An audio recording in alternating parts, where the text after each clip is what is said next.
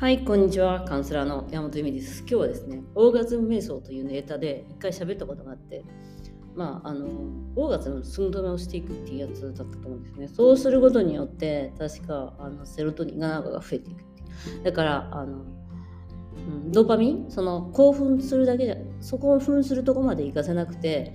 セロトニンで終わらせるみたいな。だから、射精しないけど、気分いいみたいな感じでなのかな。まあそういうのなんじゃないかっていう。で、結構アメリカで流行ってるよみたいな話だったんですけど、なんか最近、ネットフリックスで見たら、なんか、やばい会社だったらしく、それをやってる、その、内容自体は、まあ、まあ、ありかなっていうか、うんって思ってたんですけど、っていうかまあ、その、結局ね、そのセクシャリティを、うん、変に遂行なものにしたりとか、まあ、商売が商売関係にしたりとかすることって、うんまあ、魅力的というかねあの、うん、まああってその性善説みたいなのを押し付けてくるみたいな感じですよね。で私が、えっとそのまあ、タントラとかそういうものは個人的にはいいなと思ってるんですけどあんまり押したくない理由の一つにこの会社が起こったまさに同じことなんですけどセクシャリティは男に食われるものなんですよ。基本こういう仕事、えっと、タントラとかもそうだけど今の世の中的にタントラやったら12 10対210対1ぐらいだろうな。お申し込みが。結局、えっと、セックスレスとかもそうなんだけど男の人がやりたい、えっと、体を女性の体をどうにかして無料で使いたい。えでも風俗とかだと愛がないじゃんみたいな感じでお前なみたいな。あのそのまだ風俗とかマシなんですよね。そう考えると。そのそこを勘違いしてる。その結局そのまあ一夫一夫制じゃないとその男性がうまいように利用する。つまり消費というものになりやすいですね。こういう商売の方って。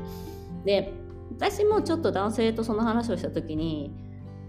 まあ、男性となん去年一昨年ぐらいか。そういう話があってまあそういうことをやっていた時にやっぱり男性側はその、えー、乱行っていうかオルジャみたいなものを期待し始めるというどうしてもそれそのそれとあの何が違うんだみたいな感じになっちゃうんですよ。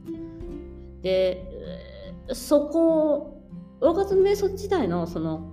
でそこはなんか女、えっと、男性が女性器を触る15分触るとかそういうことなんですけど、まあ、そんなのスロセとかでやってれば当たり前のことで。でも実際女性器とかそういうもので女性はオーガズムを感じるものではないので、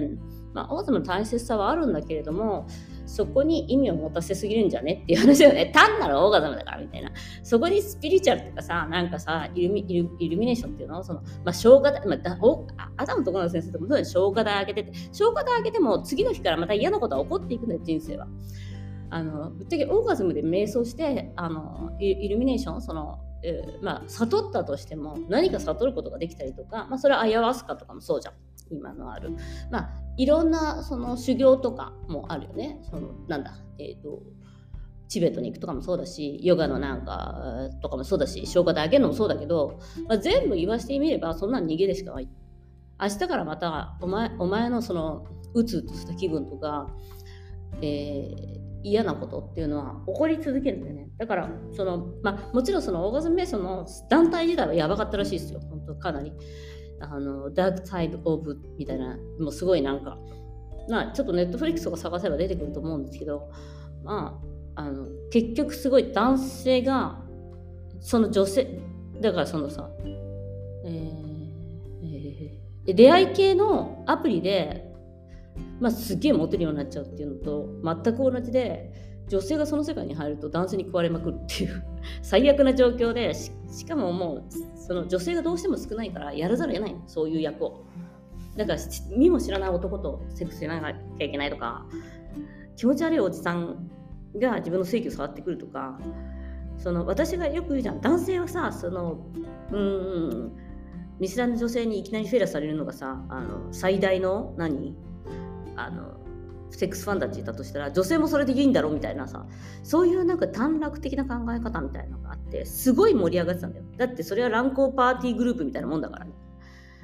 でも、その一番最初の考え方とかは多分そんなに間違ってはいないような気もするんですけどそのセクシャリティが気持ち悪いものではないとかうんえっと、神聖なものだとかは同じなんですけどそこそこからやっぱりビジネスっていうと男性が基本セックスにお金を払うものだから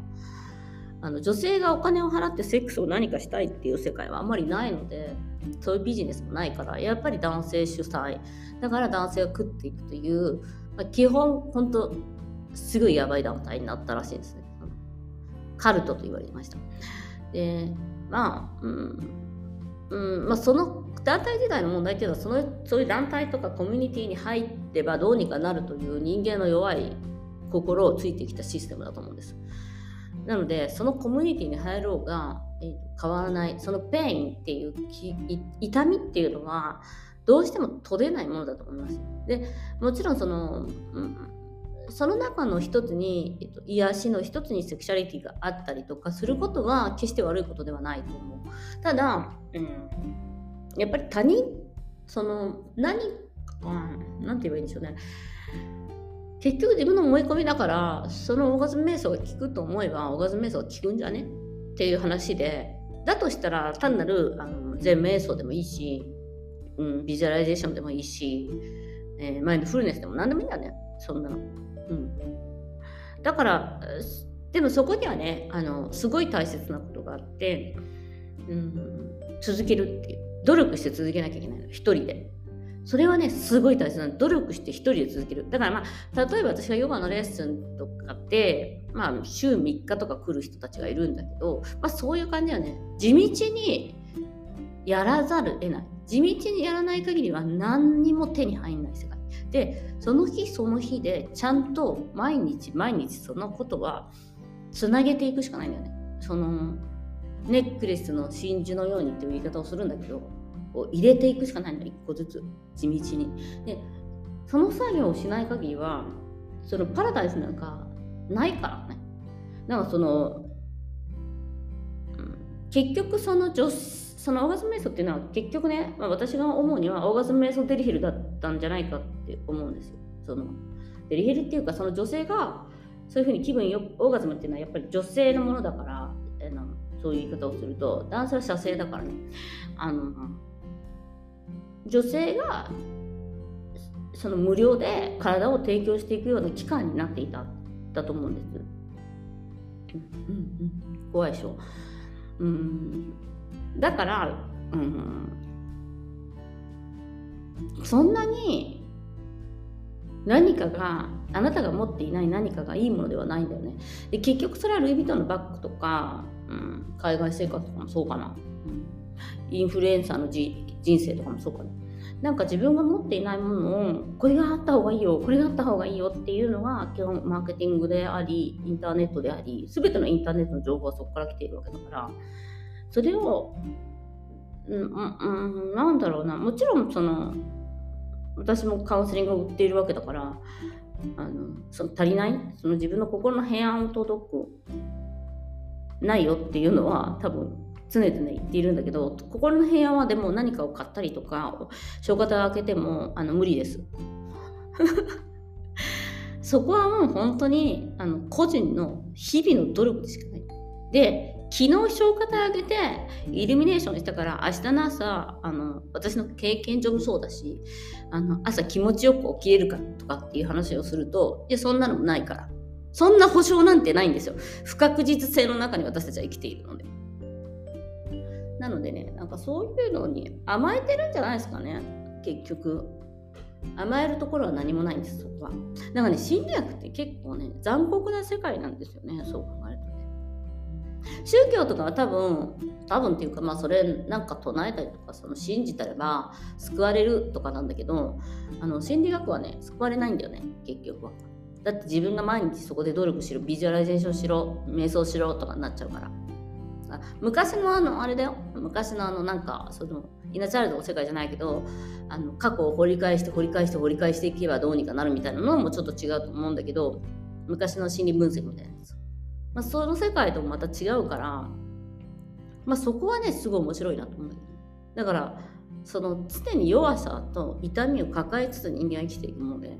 それを克服することがなんだろう克服っていうか毎日どうにか生きていくことそれを克服しながらもう生きていくことが勇気のある行為である。勇敢な行為であるっていうことを、うん、忘れがちで、まあ、すぐオーガズム瞑想とかそういうものに、まあ、これだからさ結構オーガズム瞑想聞かれてるのよ。でなんで聞かれてるのかなと思ったらまあ多分男の人がそういうふうに